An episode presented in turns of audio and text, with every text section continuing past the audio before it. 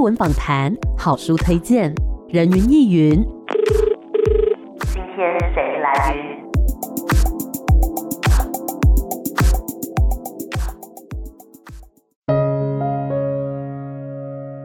人云亦云。今天我来云。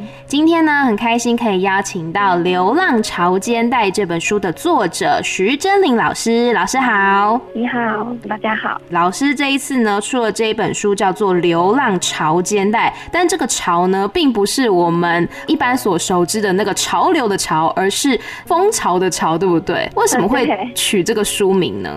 这本书是在讲我在找房子的过程，那那个房子就像一个巢一样，嗯。对，所以我们会算谐音命名吗？哦，了解，所以就把它取名为《流浪潮间带》，但巢呢是讲我们房子的那一个巢。那其实书中呢，主要可以分成三个篇章哦。第一个篇章是房客猎奇记，第二个篇章呢是变身房东，第三个篇章是租客美食单。想要请老师先帮听众朋友介绍一下这三个章节分别是阐述什么样的内容呢？第一个部分其实就是在讲我在找房子的时候遇到各式各样的房东，看了各式各样的房间，嗯，然后我跟这些房东的对话，或者是说机智问答嘛 的那种过程，然后就把它记录下来。那后来我找到房子了，嗯、然后呃，我原本租的地方我必须要找一个接手的人，嗯，那我就变得很像一个房东的角色，嗯，然后第三个部分就是因为在台北一个人，有时候我也很想念家乡的一些食物，嗯、那因为有厨房，所以第三个部分就是谈当我是一个租客的时候，我在呃租的地方附近采买，然后或者说我这个饮食让我想到了跟人的一些连接。嗯、对，就主要是这三个部分。哦，了解。因为我在读这本书的时候呢，我觉得这是一本很幽默，但是又充满了人情味的故事。幽默就是前面在看房子的那一段，我真的是觉得很有趣。但是后面讲到那个自己在煮一些料理的时候，我又觉得那是充满着人情味，因为它可能是从你的这个生活片段当中发生的一些故事，然后呢，可能联想到哎某一道菜的滋味。两件事情呢，来做一个连结，这样子。那想要请问老师，最初为什么会提笔写下这一本书呢？那个契机是什么呢？其实我很晚才租房子，嗯，呃，因为我我其实程度上算是一种幸运，就是。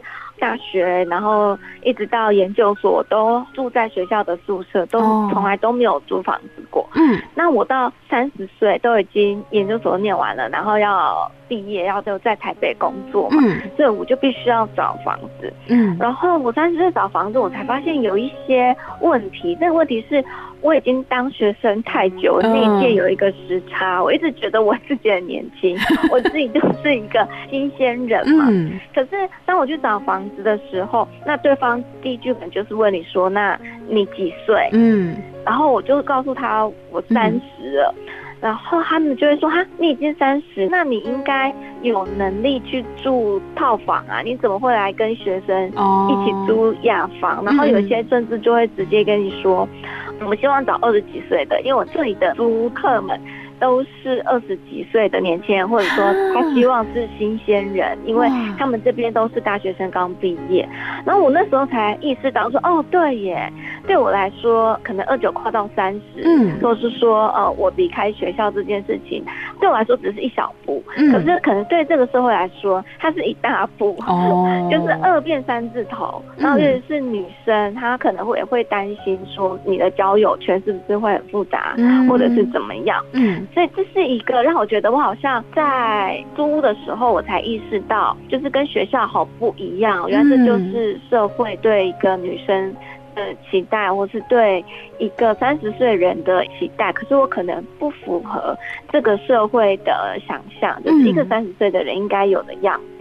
然后另外一个，我觉得也让我更想写，就是因为以前我们比如说经过某条路上看到那个房子，然后我们都只能在外面去仰望它，对，就是看它哦，好想知道里面长什么 样子哦。那可是你只有在租房子的时候，你才可能很正当理由的出入人家的家里，对，然后你才看得到里面的原来内部是长这个样子，原来内部的设计是这样，是。然后我甚至是在找房子的过程，我才可能跟非同温层的人嗯聊天，嗯、然后有一些房东阿姨人很好，就会开始跟你侃侃而谈他的 人生。对，所以我会觉得哇，只有在租房的这个时候，这是一个很奇特的。时空条件，嗯，我觉得这好像是另外一种社会观察家的感觉。哦，对，就是因为这一些，所以就让我决定说，嗯，好，那我想要来写一本这样的书。嗯，了解。我觉得刚刚老师讲到这个社会观察家，我非常的有感，因为我妈妈本身是房东，然后所以呢，她就会跟我分享说，哎、欸，最近楼上新租了一个什么样的租客，然后他的年龄啊、背景啊，全部都给我交代清楚。然后我就想说，哇，你是租。租房子还是做身家调查？问那么细，但是就是以房东的角色来讲，他也会想要说，这边出入的人尽量可以单纯，然后他可以呃了解说他们的背景，然后才不会有一些很复杂的事情发生。嗯、所以我觉得的确就是不管是作为房客或是房东，好像都是来互相观察的那一种感觉。那像书中啊，哇，我看到老师有非常多的这个看屋跟租屋经验，老师有实际算过你多少次的看屋跟实际的租屋经验吗？我毕业之后，我大概两年看了五十间的房子。哇，两年五十间很多哎、欸，那你实际有搬过多少次家？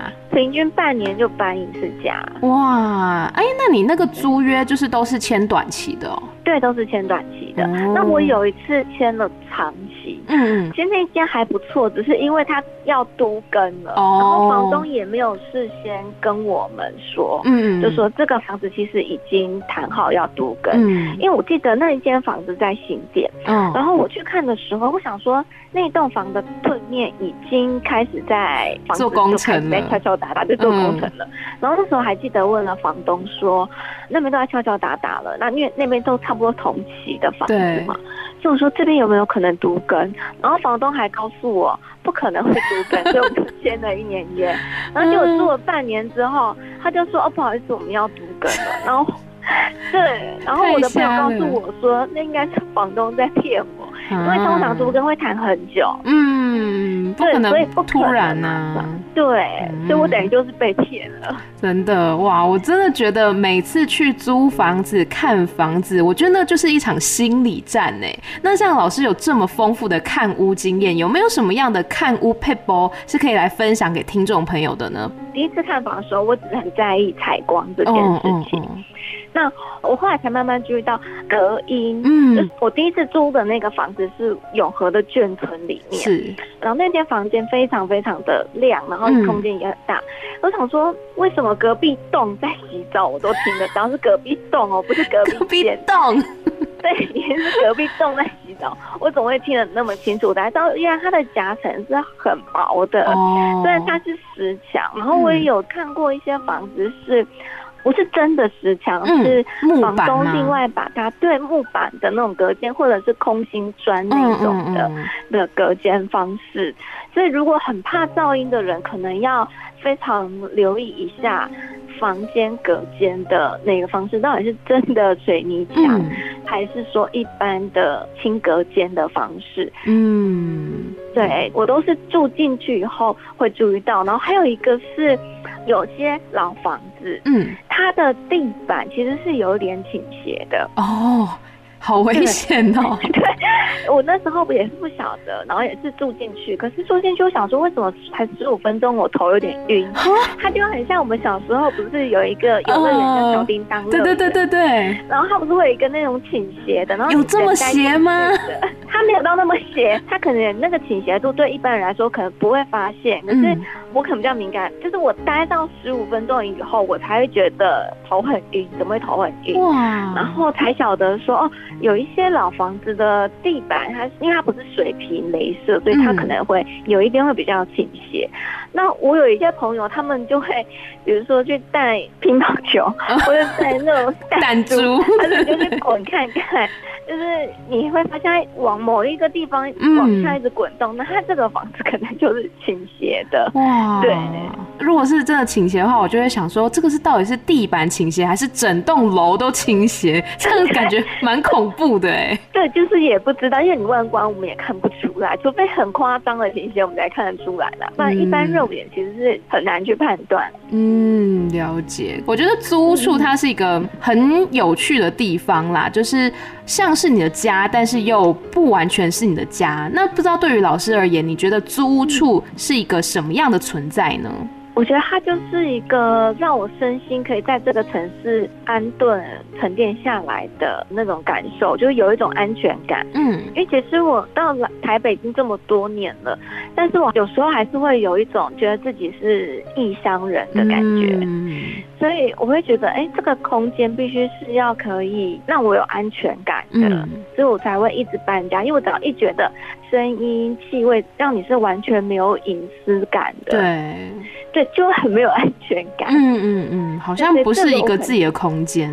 对，那有什么样的，比如说家具，是老师觉得说一定要有的，或者说哎可有可无的呢？我觉得书柜对我来说很重要，因为我书非常多，嗯，所以我有时候去看房子，如果这个房子有一个很棒的书柜，我就会很心动。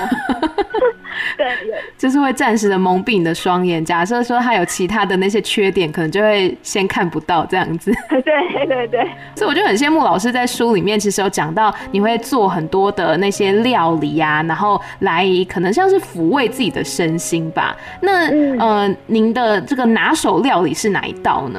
其实我都还在初学者阶段，我每次都觉得很不好意思，就 是因为其实那些食物都很简单，就是加个酱油，加个盐巴。不不不不，老师，你知道，对于我这种黑暗料理界的人来说，我看到老师里面就是写说啊，有什么东西要切多少啊，然后接下来顺序是什么，就觉得哇，看起来就好厉害。我就是一个水烧开，然后东西全部丢进去，然后浮上来熟了就好了那种人。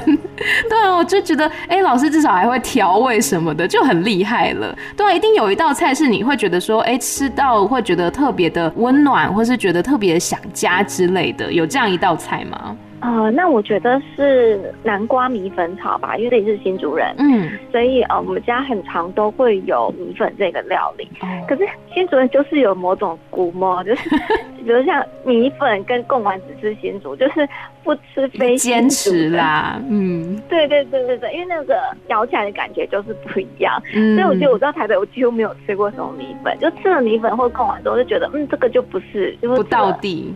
对不到地，然后味道有点怪怪，咬起来感觉有点怪怪的，嗯、所以就不吃了。对，有一阵子我很少回家，嗯，然后我突然间不知道为什么就很想要吃炒米粉，但是外面的时候又没有合意的，所以后来是真的到超市去找到了新竹的米粉，然后就买了一包，然后打电话回家开始问怎么煮怎么煮，真的是我第一次煮料理就是米粉，嗯，我到现在都有点印象深刻，就是啊，那是我第一次煮，竟然还给我煮成功。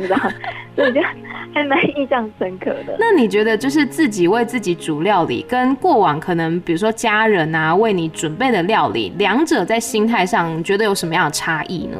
我觉得有家人帮你煮料理是一件很开心、很幸福的事情。可是小时候可能不觉得，可是等我长大离开之后，就发现哎、欸，有一个人可以帮你煮料理的时候，就觉得哇，真的真的好好，因为一个人可能愿意。花时间花精力为另外一个人煮一样东西出来，我真的都觉得哇，那真的是一个很幸福的事情。可是自己为自己煮料理，那就只是完全就是疗愈，就是有时候写论文，或者是工作很累的时候，你需要转换一下那个情境。哦，对，就是有一点不太一样。我觉得我跟老师不一样的地方是，就是像我现在是每天妈妈帮我带便当，尤其现在疫情期间嘛，就是尽量说不要出门去，好，所以妈妈就会帮我做中饭。啊，晚饭啊，等等的。嗯，然后像我一个人在泰国的时候，自己煮东西给自己吃，那是为了维生。只是为了活下去而已。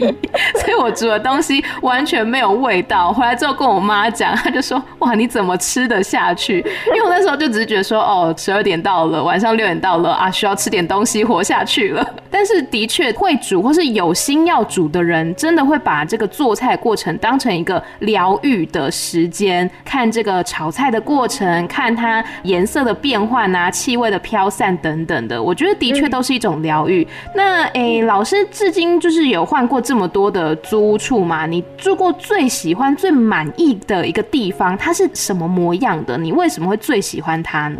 最喜欢的应该是我在温州街的这个房子，因为我我到后来的时候就蛮依赖要厨房这件事情，所以我看房子的时候变成需要。看跟大家合租一层，嗯，所以有时候室友就变得很重要。对，那我记得那时候租进去的时候，我很开心的是遇到很好的室友，就大家都会互相帮忙，然后聊天什么，就不会很有距离感。嗯，然后呃这边的生活环境的确又非常非常方便，然后窗户外面有树，这个房子又因为是老房东，他是有装潢过的，哦，所以有木地板，有大的衣橱，哇，所以我觉得住在这里就有很舒服、很舒服的。感觉。哦，听起来就很疗愈哎，因为对。温州街感觉就是一个很文青的地方，然后就是阳光洒下来啊，然后哇还有木地板，听起来就是一个让人家觉得很暖暖的地方啦。好，没错。那接下来呢，要来分享一段就是我们喜欢的段落。那我先好了，我要念的这一段呢，是在卤肉这一篇。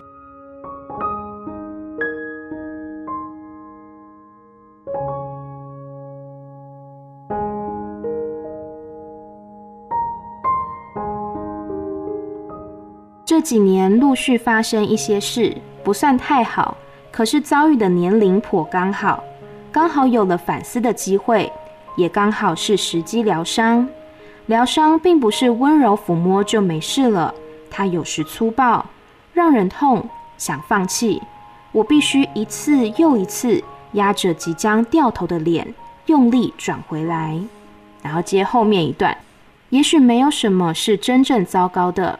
糟的是没有解决的那些，在漫长流岁里想到就难过一遍。慢慢吃，卤肉会吃完；慢慢处理，下个十年，我想重新的好好的过。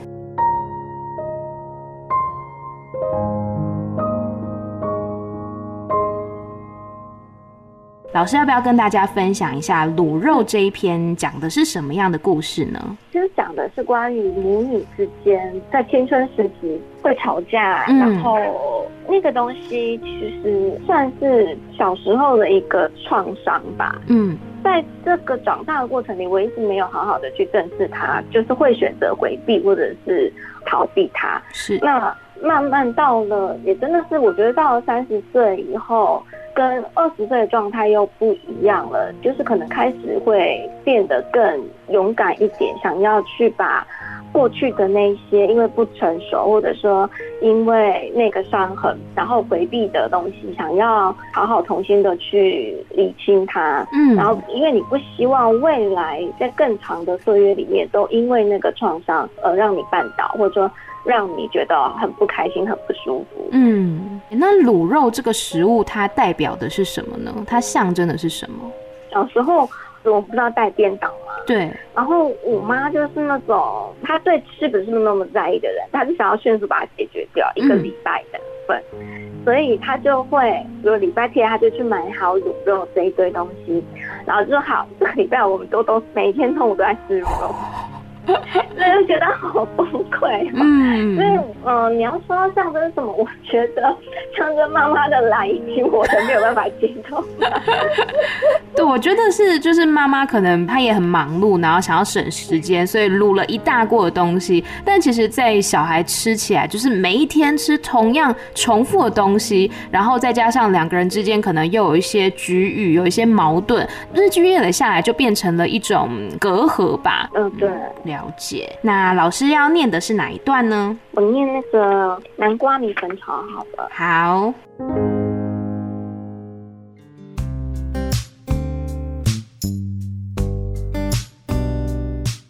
一晃眼都是很久的事了。如今我不再是学生，为了工作换了一座城市生活，开始练习在社会上生存，也学习从饮食料理自己。